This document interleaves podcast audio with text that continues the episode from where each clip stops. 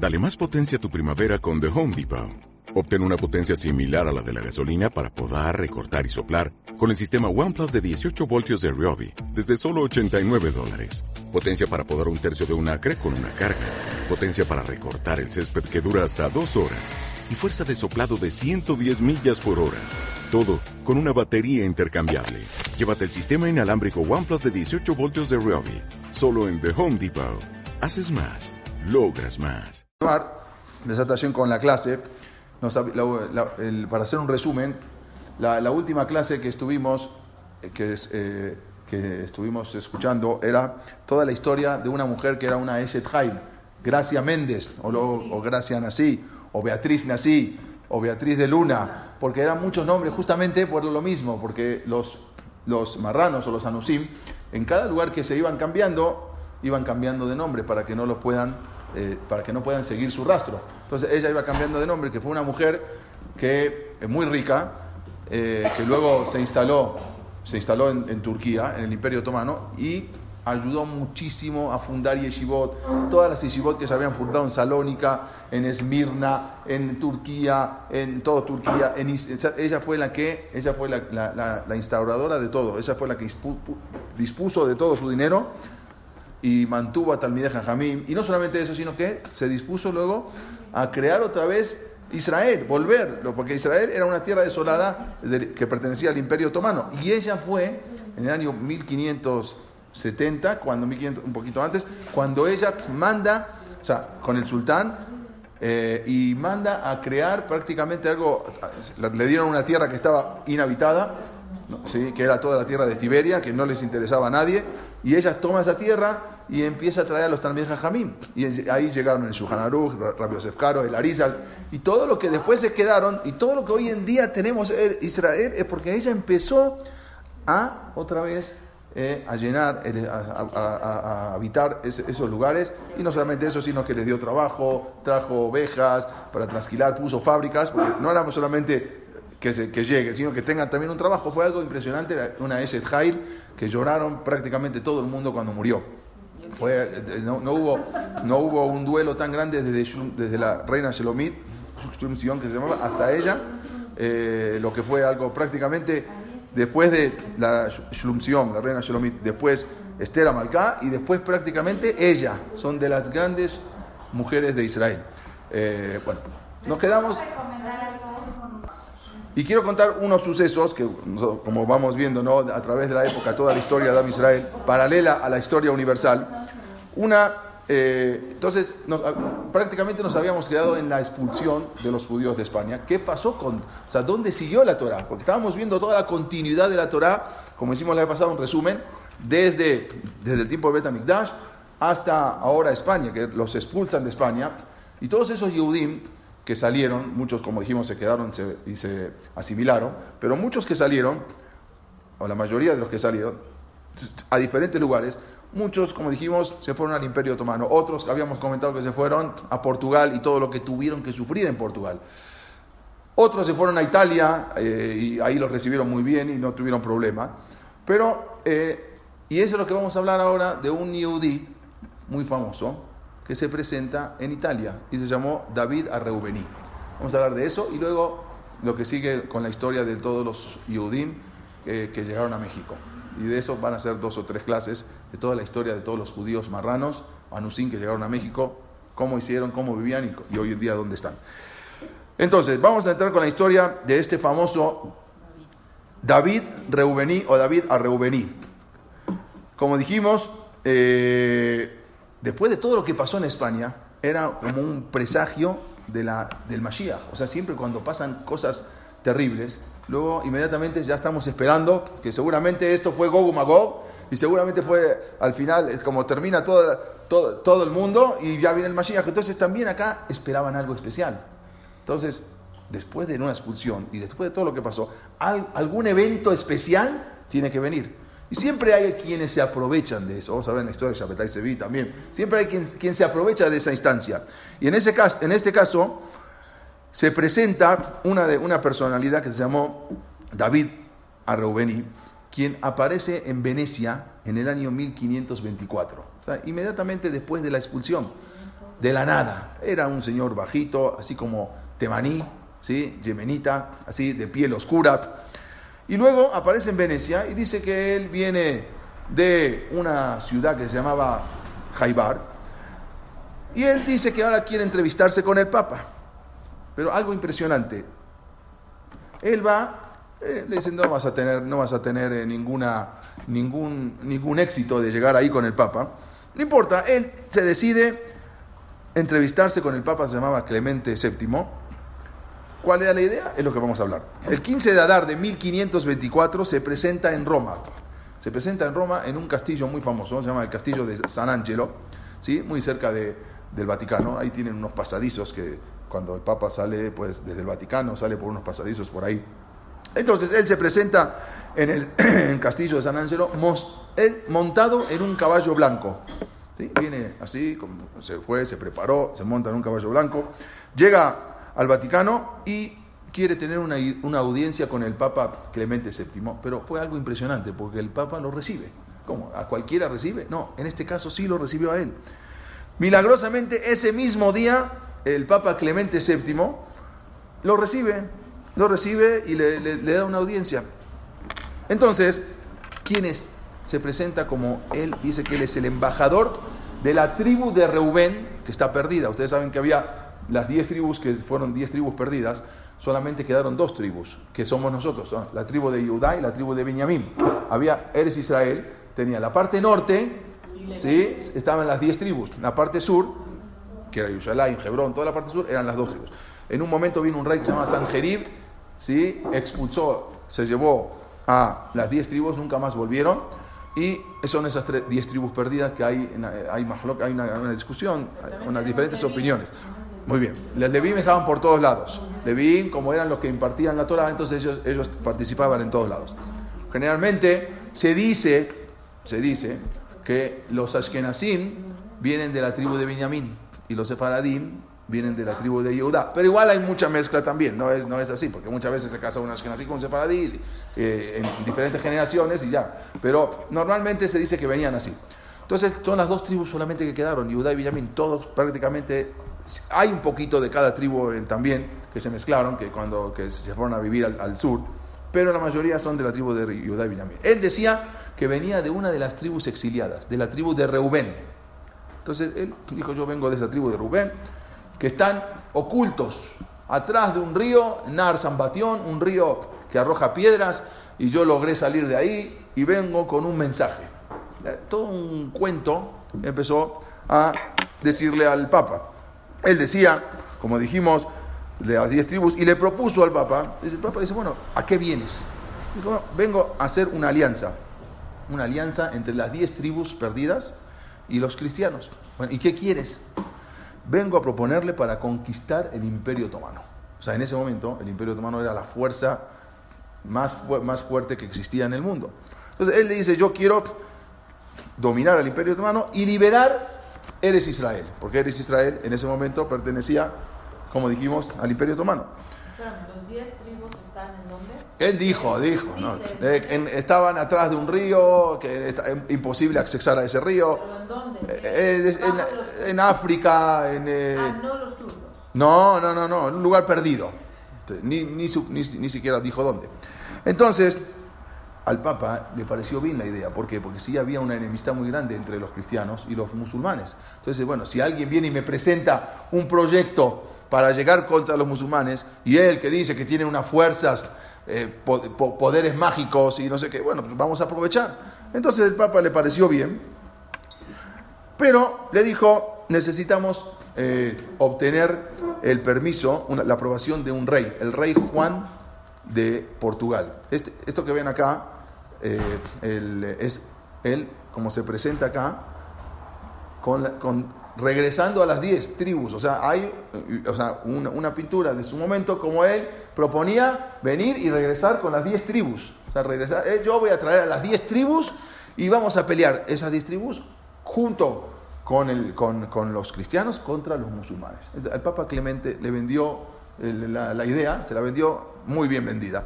Entonces, le pareció bien, pero necesitamos, le dijo el Papa, necesitamos la ayuda de una de las potencias. Una de las potencias era, de las potencias era Portugal. Portugal en ese momento estaban conquistando muchos países, muchos lugares.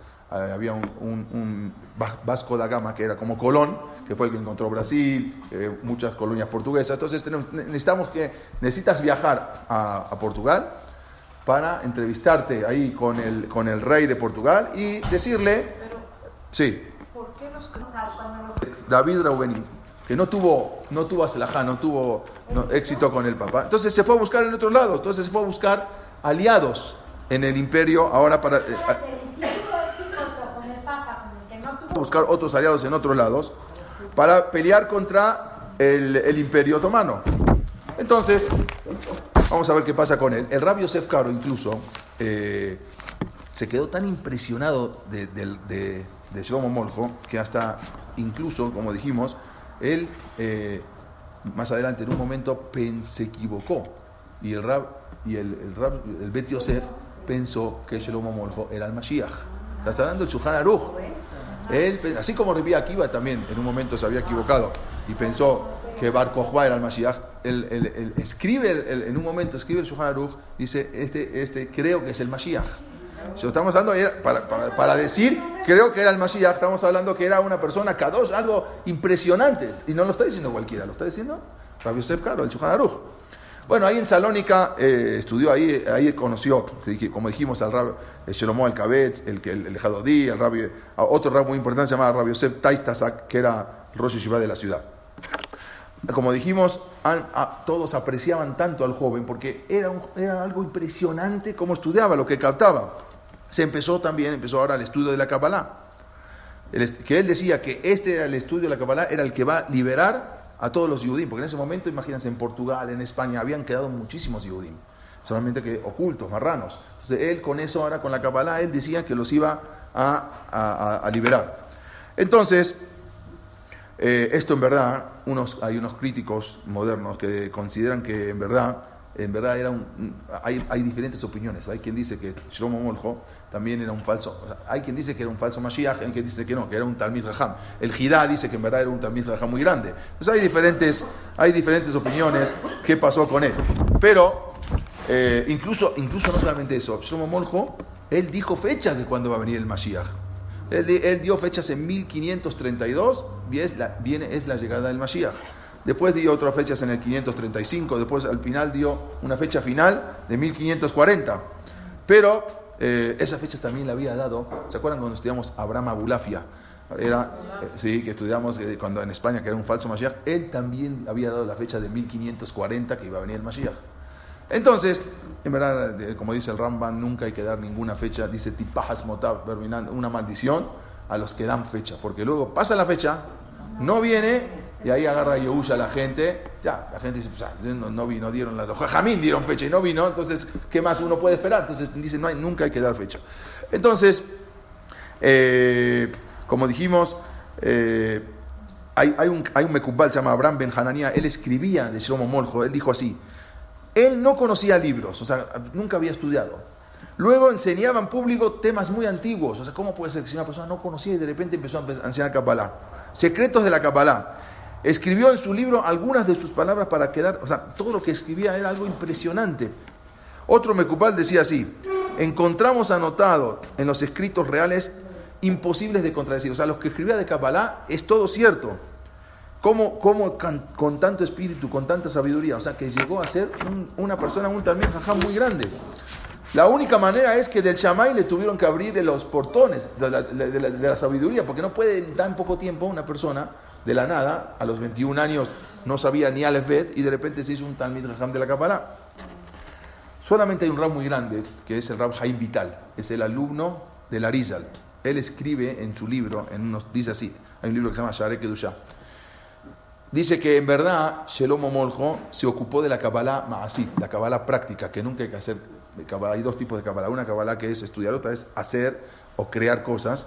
Y tengo las pruebas de que Rabbi Shelomo Moljo utilizó la Kabbalah práctica y por eso al final perdió su vida. Porque se metió en la Kabbalah Maasit.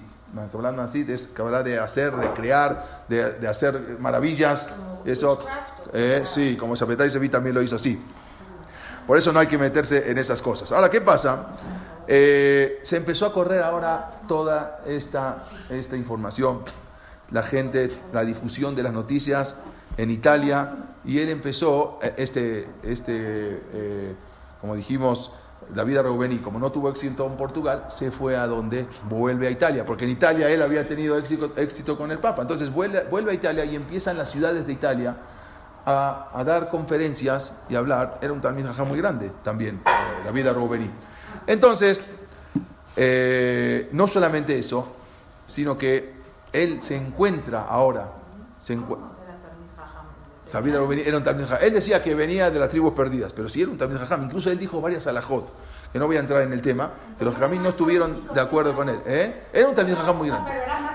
Claro, él sabía comprar a la gente, sí, compró al, al- al Papa. Entonces, no solamente eso, sino que ahora empezó, empezó- se juntaron los dos, porque él ahora se fue a Italia y se juntan los dos, se reencuentran de nuevo en Italia. David Reubení con Jeromo Moljo y empiezan a caminar y a hablar con la gente. A, convencer a la gente que ya viene el Mashiach. No solamente eso, a- una cosa increíble, él dio dio David, este, Shlomo Moljo, después volvieron ahora los dos con el Papa Clemente VII. O sea, ya ahora los recibe a los dos. Y fue algo impresionante. ¿Por qué? Porque Shlomo le dijo dos cosas.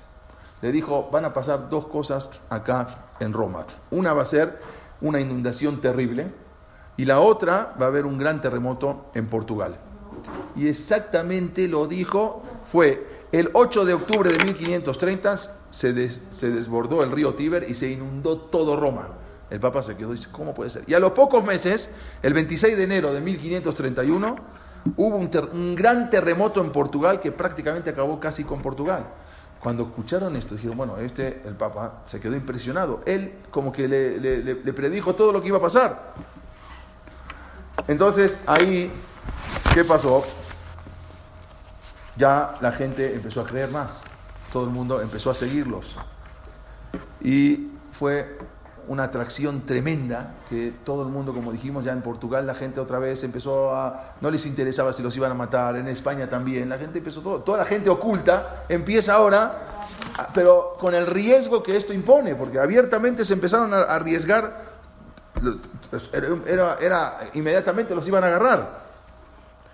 Entonces, ¿Qué pasa con eso? Ellos ahora se dicen que tienen que ir a entrevistarse con el mandamás. En ese momento, el mandamás era Carlos V. ¿Se acuerda que hablamos del chocolate Carlos V? Bueno, entonces, y él se presenta con su bandera. Entonces, él traía banderas, o sea, ya traían las banderas, insignias de toda, esta es su firma y su bandera también, de Shlomo Morjo. Entonces, tiene que presentarse ahora con quién? Con eh, Carlos V para convencerlo. Entonces, como ya no pudieron convencer a Portugal, vamos a convencer a Carlos V, que él era de España y de, y de Austria, austrohúngaro. Bueno, entonces se van hasta una, una ciudad que se llama Ratisbona para presentarse los dos ante Carlos V. ¿Y cuál era la propuesta? Obvio, Carlos V prácticamente había, él era el rey del mundo, menos del Imperio Otomano. Entonces, ¿qué más? Se presentan con ellos y le dicen, bueno, tenemos ahora una, para proponerte una guerra, con lo mismo que le, propusieron al, al- al Papa, nomás que el Papa no tenía su ejército. El Papa necesitaba de, otro rey para la conquista. Entonces, ellos se presentan, llegan ahora eh, con una, los recibe, tienen una larga charla, estos dos, Yomo Moljo con eh, David Rubení, una larga charla con, eh, en Regensburgo, en Alemania, se entrevistan con Carlos V y lo convence para hacer la campaña contra los turcos.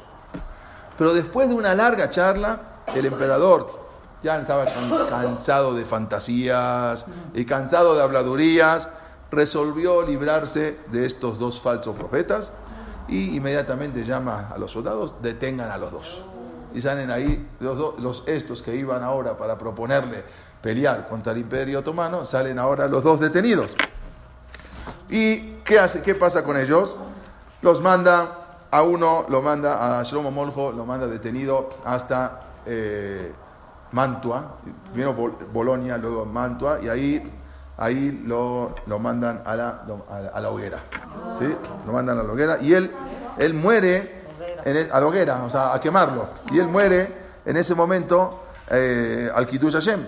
Pero, ¿cómo muere? Eh, Es más, Carlos V dijo, como esta es una persona que tiene mucho también poder, poder de convencimiento, lo llevan amordazado, o sea, que no pueda ni siquiera hablar, no sea cosa que convenza a, los mismos verdugos. Entonces ellos los, los- los llevan, eh, aparte con, sus poderes mágicos, al rato pueden llegar a, porque ya profetizó dos cosas que ocurrieron, entonces no lo dejen ni siquiera hablar. Entonces lo llevan así, eh, solamente en el momento que ya él pidió, cuando ya lo iban a matar, pidió que le, eh, le quitaron el- la, la mordaza que tenía.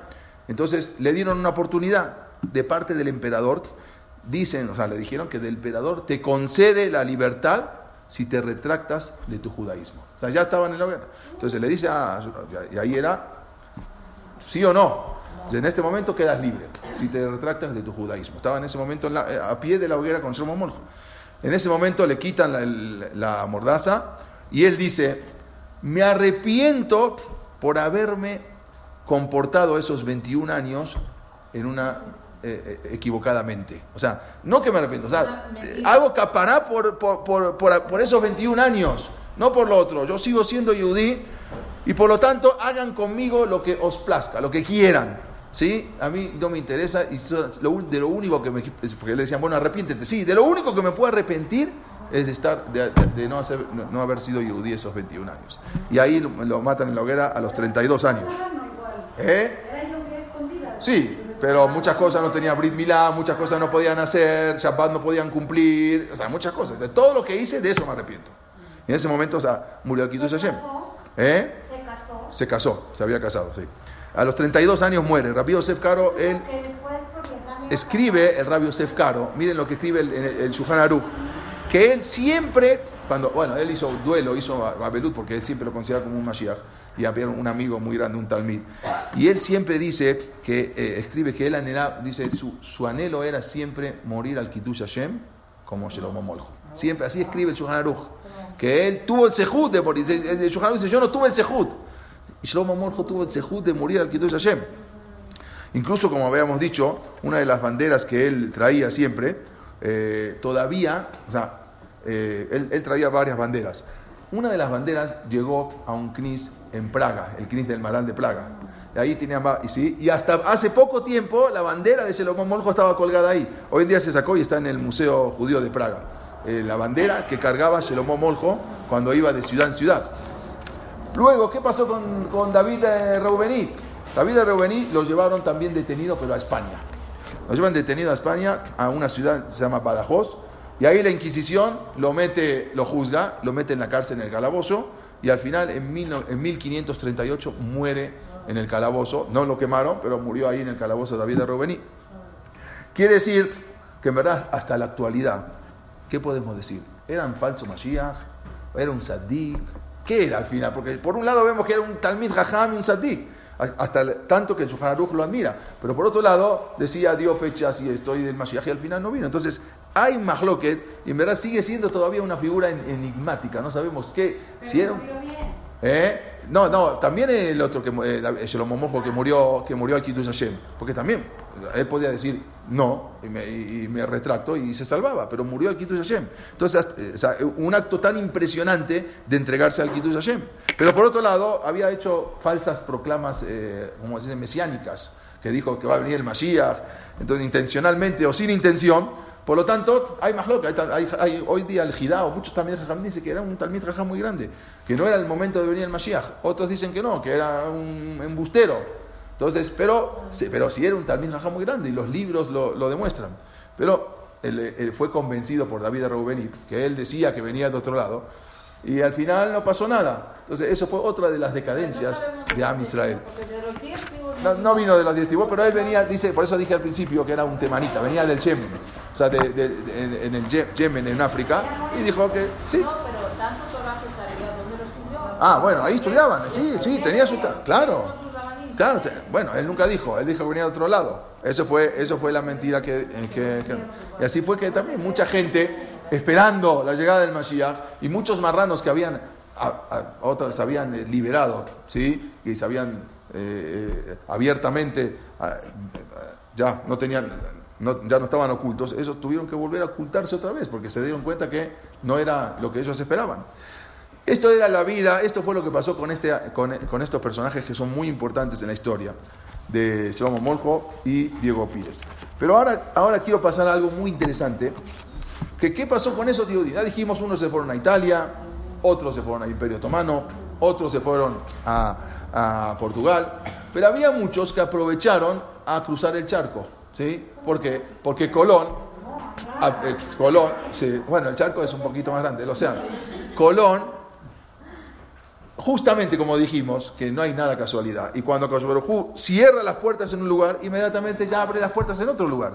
Cuando se cerraron las puertas en, en, España, inmediatamente Hu hizo que Colón descubra América para que se abran las puertas en América. ¿Sí? Y entonces, el Imperio Otomano, aparte de muchos lugares donde fueron, pero que haya también la posibilidad de la Torah, que no había, que había cero de Torah, no existía. Entonces muchos aprovechan, y como no había Inquisición, se van con Colón y más adelante se van con Hernán Cortés. Y de eso es lo que vamos a hablar ahora, qué pasó con, con Hernán. Bueno, Colón había venido, pero vino, a- no llegó a México. Colón nunca llegó a México. Llegó a Santo Domingo, a unas islas. Ya contamos toda la historia de Colón hace, unos- hace unas clases, qué pasó, quién era.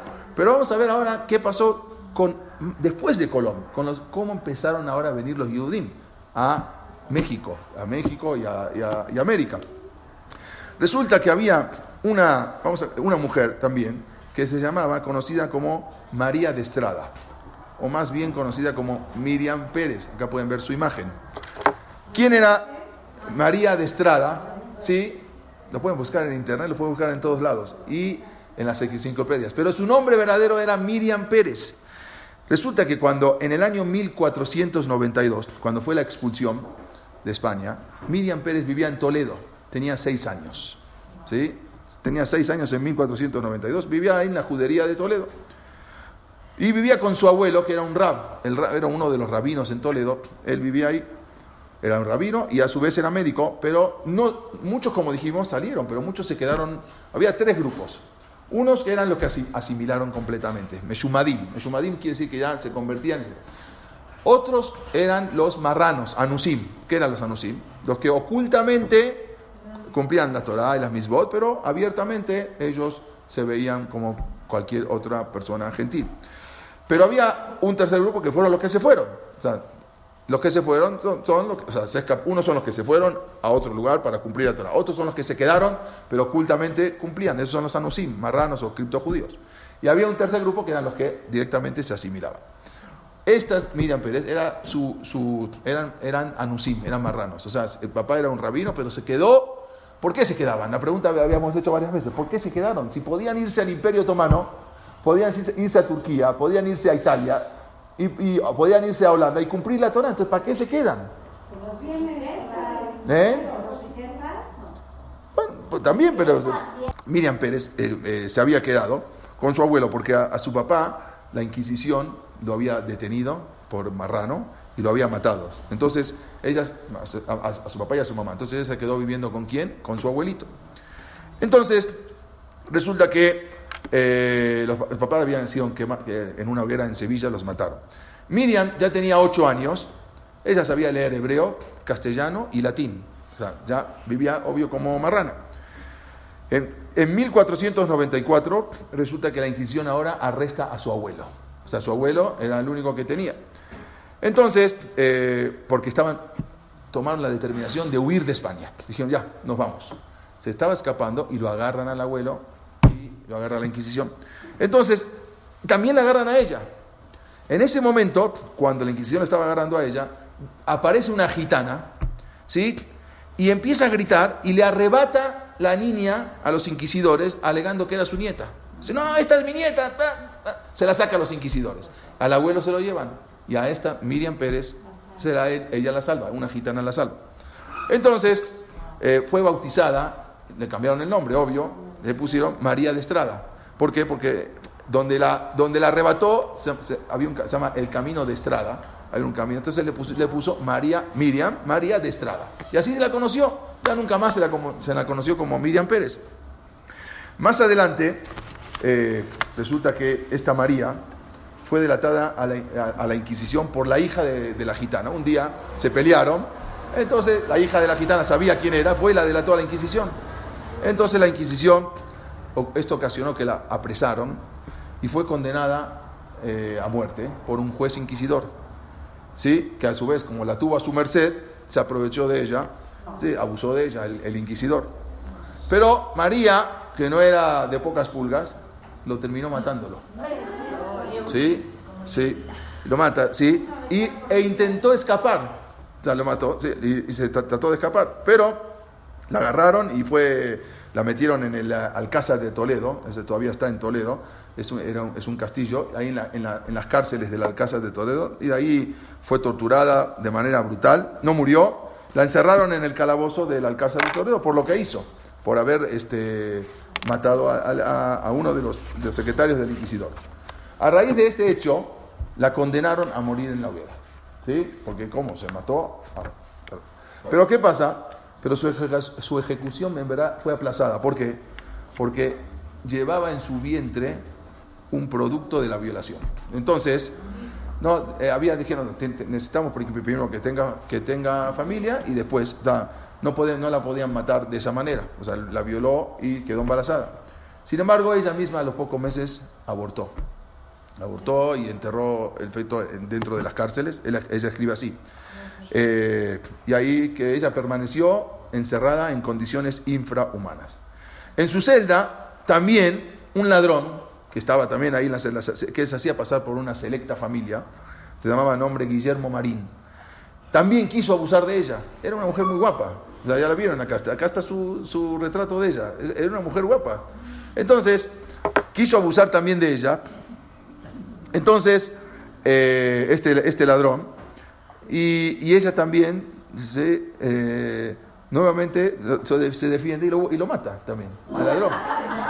Se defiende y lo mata al ladrón. Era una- sí, vamos a ver, vamos a ver a dónde, a dónde llegamos. Entonces, nuevamente fue acusada de muerte por haber matado a, Adón. Y esta vez ya no tenía ningún... eh, ni- se quiso abusar, ¿eh? no se abusó. O sea, en la, en la segunda vez se quiso abusar y ya no se dejó. Entonces, sin embargo, por una ordenanza de los reyes de España, que perdonaba a las mujeres sentenciadas con la condición de que se vayan al nuevo mundo. O sea, porque sabían que si van al nuevo mundo ya ahí ya no vuelven. ¿Quién va a ir? ¿A quién, ¿Qué mujer va a ir a pelear ahí contra, contra la gente, contra los indios? Entonces, era o la hoguera o la mandan al nuevo mundo. Entonces ella ya prefirió y se fue, eh, viajó, se fue al nuevo mundo y llegó, eh, se fue, fue absuelta. Entonces, sabían que la mayoría de las mujeres ya no volvían. Entonces, Baruch esta María, logró sobrevivir y llega hasta Santo Domingo, una de la isla de Santo Domingo.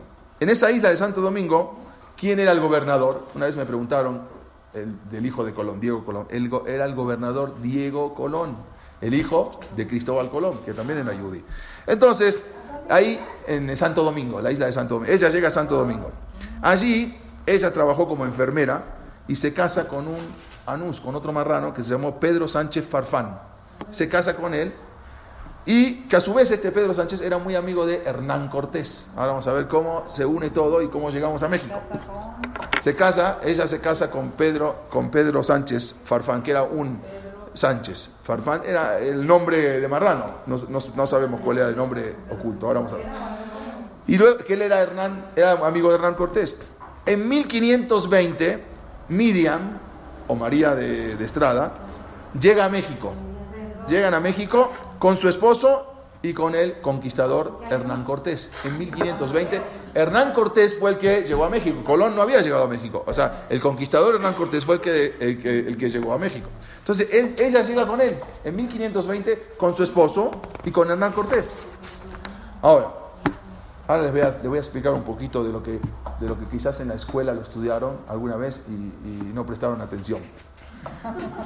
Hay una cosa que se llama la noche triste. ¿Sí? ¿Se acuerdan? Resulta, ahora, vamos a- ahora lo van a ver.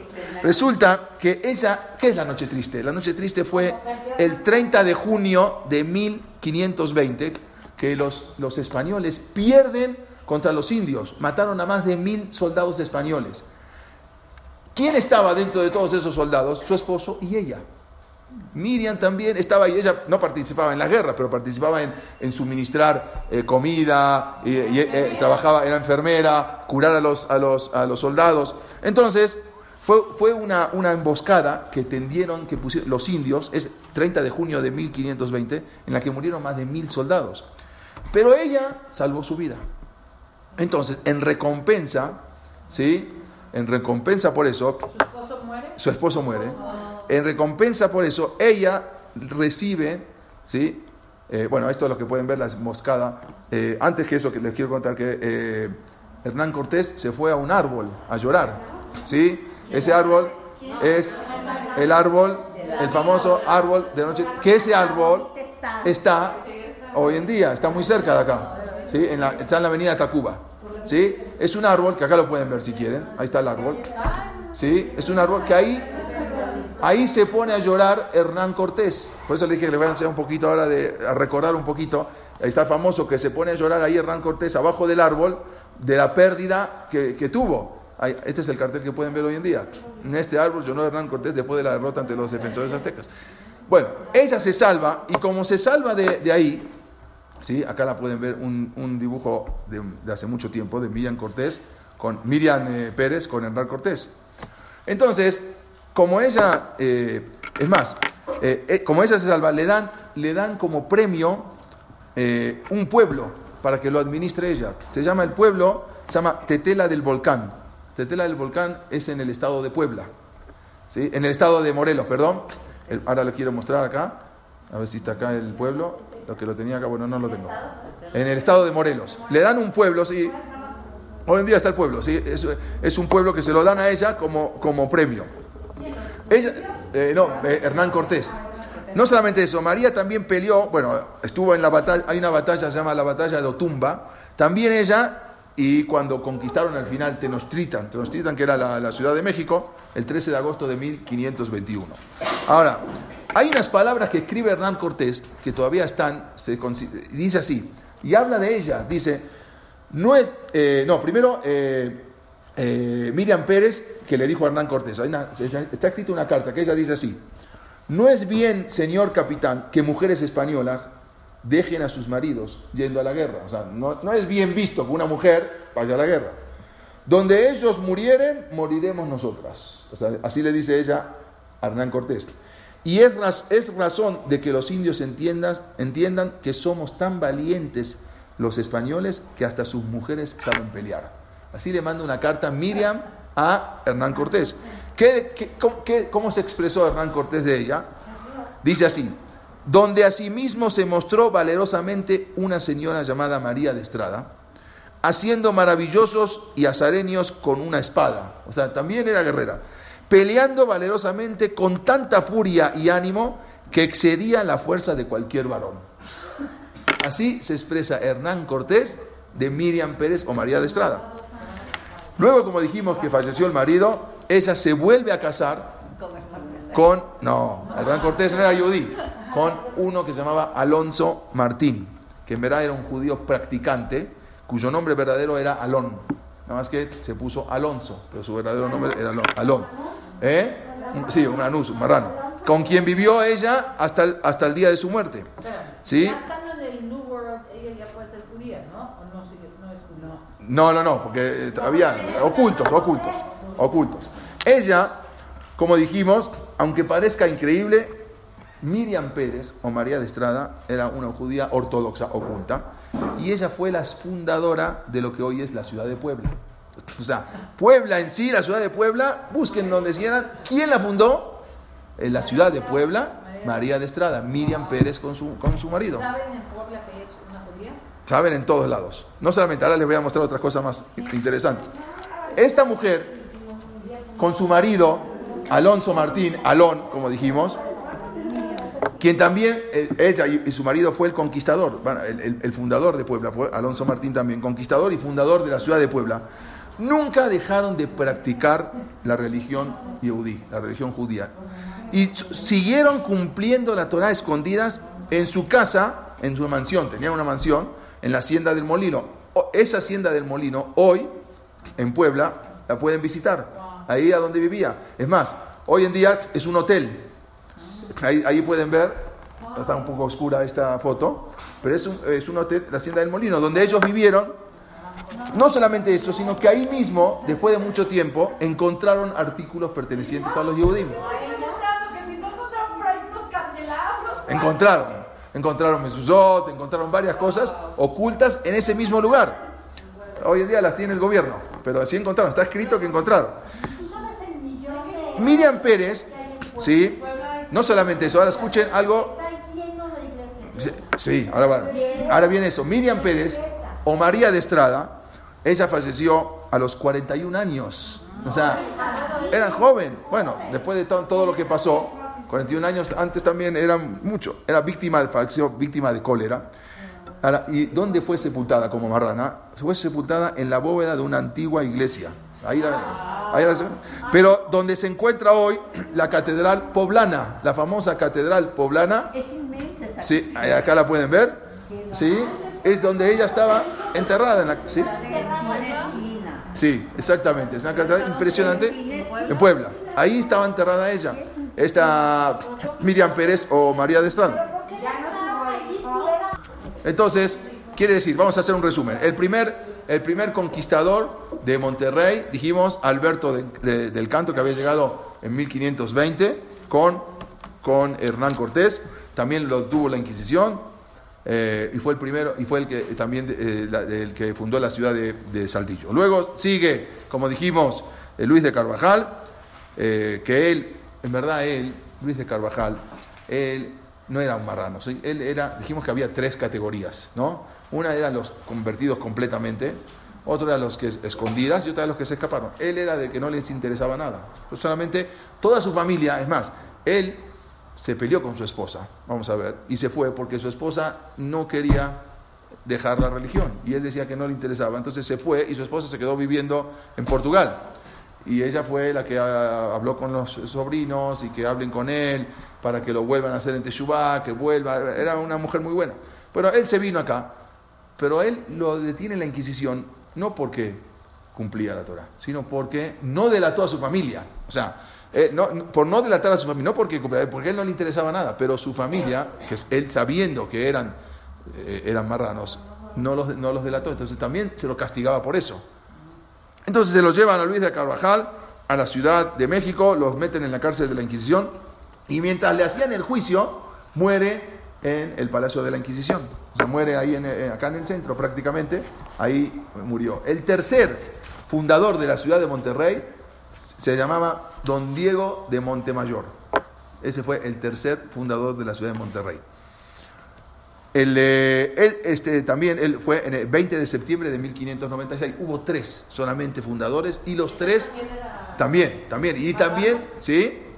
Marrano, los tres. Y, y traen a su familia. Tanto que Cristo judío y no quedó como que nada. No, porque la Inquisición fue implacante. O sea, era, era imponente. O sea, acabó con todo. Eh, muchos, vamos a ver que muchos se fueron, se, fu- se volvieron a Italia, porque en Italia podían volver otra vez a- abiertamente. ¿Eh? Eh, No se sabe, esto sí no se sabe si deportaban o no. Lo que sí se sabe es que trajeron a muchas familias para, col- para colonizar la ciudad de Monterrey, que se- en verdad al principio se llamó la ciudad metropolitana de Nuestra Señora de Monterrey, así se llamaba, luego se llamó Monterrey. Se calcula que hoy en día, sí, y es un cálculo eh, eh, bien basado por historiadores, no historiadores judíos, que más del 50% hoy en día de los habitantes de Monterrey son de orígenes criptojudíos. O sea, eh, más del 50%, porque todos los que trajeron para colonizar esa ciudad eran todos judíos. Por eso también eh, eh, prácticamente es una ciudad eh, es, una ciudad muy importante, tiene mucha- rica emprendimientos, o sea, hay, hay muchos empresarios. Se calcula más del 50%. También hay varias costumbres que se quedaron en la ciudad de Monterrey que ni saben, pero las costumbres las, las- las tenían ocultas de los judíos. Por ejemplo, la comida principal en Monterrey es el cabrito. ¿Sí? El cabrito que ellos, ustedes van a ver en Monterrey, todo cabrito, el cabrito, porque ese cabrito de dónde salió, era el cabrito que traían los judíos cuando en España que comían en, la, en Pesaj, en la época de Pesaj, eh, que recordaban al cabrito que había que amarrar al lado de la cama, porque en, Egipto y todo para hacer el corbán. Eh, También tenían la costumbre, entonces la principal, no solamente en, el, en el norte, acá ni se, ni, se come cabrito, pero allá la, la comida principal es el cabrito, y eso es una de las costumbres. Tienen dos, tres cosas aparentemente raras que ellos siguen. eh, eh, ah, no, me acuerdo, se las digo así la semana que viene, las tengo anotadas, pero se me, se me olvidó ap- apuntarlas. Este, eh, que tienen así cosas que, que- que se acostumbraron, no como en Cotija, que vamos a hablar luego, que ahí es otra cosa, ahí mm, tienen costumbre de, hay una- un pueblito eh, en Cotija, en, en Michoacán, que no comen, eh, no comen carne y leche. eh, tienen- sí, después de Homer, después de Pascua no se rasuran 40 días, se casan entre ellos y no se casan con los demás. Bueno, vamos a hablar. Pero acá tenían ciertas costumbres, pero se fueron perdiendo esas costumbres. Entonces, eh, como dijimos, eh, este, eh, habíamos hablado como eh, eh, Luis de Carvajal, habíamos comentado, porque vamos- la próxima clase vamos a hablar de las familias después de Hanukkah. Él, eh, en verdad, como dijimos, era un judío converso, pero a él no le interesaba, no era practicante.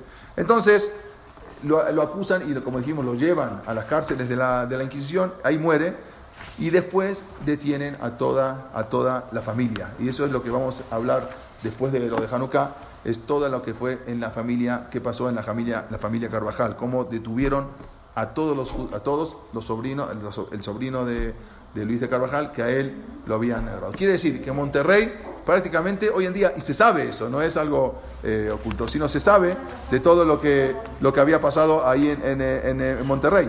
Y les quiero nada más, eh, lo voy a repetir rápido, ya que hablé de Cotija nada más y con esto termino. Eh, incluso, como dijimos, para los que no estaban antes, eh, hay una ciudad que se llama Cotija, sí, es un pueblito, un municipio, municipio eh, se llama Cotija de la Paz. No sé si alguna vez escucharon el famoso queso Cotija. Eh, el famoso queso Cotija viene de ahí, de esa ciudad de Cotija de la Paz.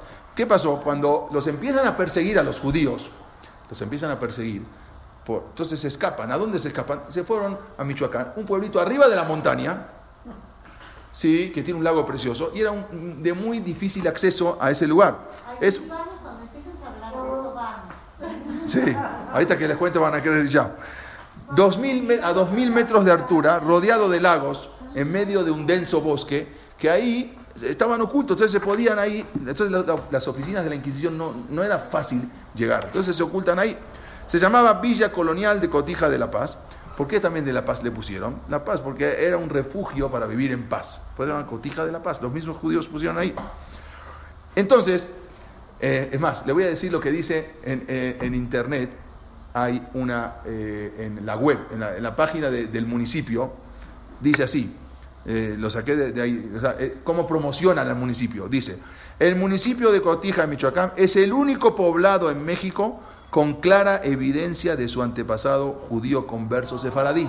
O sea, ustedes pueden meterse y van a ver cómo es la página de la web, de, de- la- la promoción que fue escogida para vivir por judíos que allí se asentaron, en donde fabricaron el conocido queso cotija, que es originario de este mismo pueblo. Así, así trae. ¿Eh? No. Bueno, puede ser. Ahora, ¿qué? Vean ahí, ahora, sí. Los, los Yudim se asentaron ahí en principio del siglo, eh, del siglo XVIII, que es al principio de más o menos 1700. ¿sí? Venían huyendo de quién? De la Inquisición, porque buscaban, eh, o sea, ellos eh, buscaban establecerse en lugares poco visibles, que no los puedan encontrar en esos lugares. Por eso era un escondite perfecto. Ahora, ¿qué pasa? Eh, ahí cuenta, hay un, hay un escritor, un historiador, que él, él relata y dice, yo recuerdo, eh, muchísima gente de- que vienen de Cotija saben de sus orígenes, saben los orígenes. Yo recuerdo, escribe el, historiador, como de niño, prácticamente los, nombres de los niños, los amiguitos de Abraham, uno se llamaba Isaac, otro se llamaba Jacobo, Esther, José, y evitaban comer carne con leche, aunque no sabían por qué lo hacían. Escribe el historiador. Yo no sé por qué, pero no, no, na- nadie decía por qué. Así tenían la tradición. Tampoco trabajaban los sábados. ¿Por qué? Porque decían que era el día de la Virgen, entonces no podían trabajar los sábados. También una cosa increíble porque eh, las panaderías, donde sacaban de, hasta hoy en día, ¿eh? hasta cuando hacen el pan en la mañana, no saben por qué, pero agarran un pedazo de masa y lo queman. Tienen así la costumbre, pero uno va y pregunta por qué, no sé, así tenemos la tradición de quemar una masa. Y no solamente eso, cuando van a, a degüellar a las gallinas, dice que agarran un cuchillo muy afilado y la, lo- desangran hasta que se desangra la gallina. Dice, todavía recuerdo, el historiador dice, cuando mi padre eh, mostraba un exagerado interés por su aseo personal los días viernes. O sea, el viernes el señor se bañaba, se, se rasuraba, se preparaba, todo. No entendían por qué, era algo impresionante. O sea, ¿por qué tanto? Eh, no solamente eso, sino que recuerdo, dice el historiador, cuando mucha gente, después de Pascua, no se rasuraban. 40 días se dejaban la barba. O sea, Homer, Homer, estamos hablando que es una misma de Rabbanán, ni siquiera es una cosa de Doraita. ¿Cómo ellos cumplían eso? Eh, y todo todavía, como dicen muchos de los ancianos del pueblo, que pr- prácticamente hablaban ladino, que el ladino era como el yiddish, o sea, el yiddish el para el español, para los sefaradim, era el ladino. Dice, todavía recuerda cómo seguían hablando ladino algunos. Y ahí trae quiénes son, dice una cosa increíble. Ellos evitaban entrelazar matrimonio con los, eh, con los, eh, los pueblos aledaños, sino que se casaban entre primos, sobrinos, todo para no mezclarse. Y, y algo impresionante, que hoy en día, hoy en día, la gran parte de ese pueblo son algo que no es normal, son todos de tez blanca. O sea, no es algo normal porque todos los pueblos aledaños son de tez oscura, mestizos, y acá son todos de tez blanca. O sea, en este pueblo una va y las mujeres, los hombres son de tez blanca y todavía se siguen casando entre ellos. ¿Eh? No, tengo ganas, pero todavía no. Pero, pero una cosa, una cosa interesante, que cuando les preguntan a los habitantes del pueblo, ellos niegan y cuando escuchan la palabra judío dicen, no, no, nosotros no tenemos nada que ver con los judíos, porque así fueron enseñados, de que por miedo a la Inquisición, hasta hoy en día niegan todo. Ellos cuando les preguntan hoy en día, saben de su origen, pero cuando les preguntan ellos niegan absolutamente todo, porque así fueron inculcados desde niños, que no tenían que hacer. Incluso todos los viernes en la tarde o en la noche, prenden las velas, pero prenden las velas a la Virgen. O sea, ponen una imagen de una Virgen, prenden, porque tenían que ocultar, entonces para poder prender las velas, tenían que hacer de esa manera. Dice, él cuenta, el historiador, que cuando, él se acuerda cuando su papá siempre decía que el comer eh, carne y leche era como comer vómito. Así decía, así le, le- inculcaron a él. Y es algo impresionante y sorprende, porque lo más sorprendente es que de ese pueblito, prácticamente insignificante, salieron mucha gente muy importante. Eh, Los dueños de unos almacenes que existían, que se llamaban París, Londres, vienen de Cotija, eran de Cotija. Los dueños hoy en día del World Trade Center, de un edificio, vienen de un pueblito, el pueblito es de Cotija. Pero saben Sí. que son nietos. Sab- saben de dónde vienen, ¿sí? ¿Sí saben que son marranos? Eh, ¿Saben que son judíos? ellos saben, eh, saben que los orígenes del pueblo eran judíos. Eso está, en- eso, eso está en, en internet, ¿sí? Aparte. Ahora, lo que llama la atención que este pequeño pueblito está inundado de iglesias, ¿sí? O sea, eh, per cápita es el pueblo que más iglesias tiene. ¿Cómo puede ser?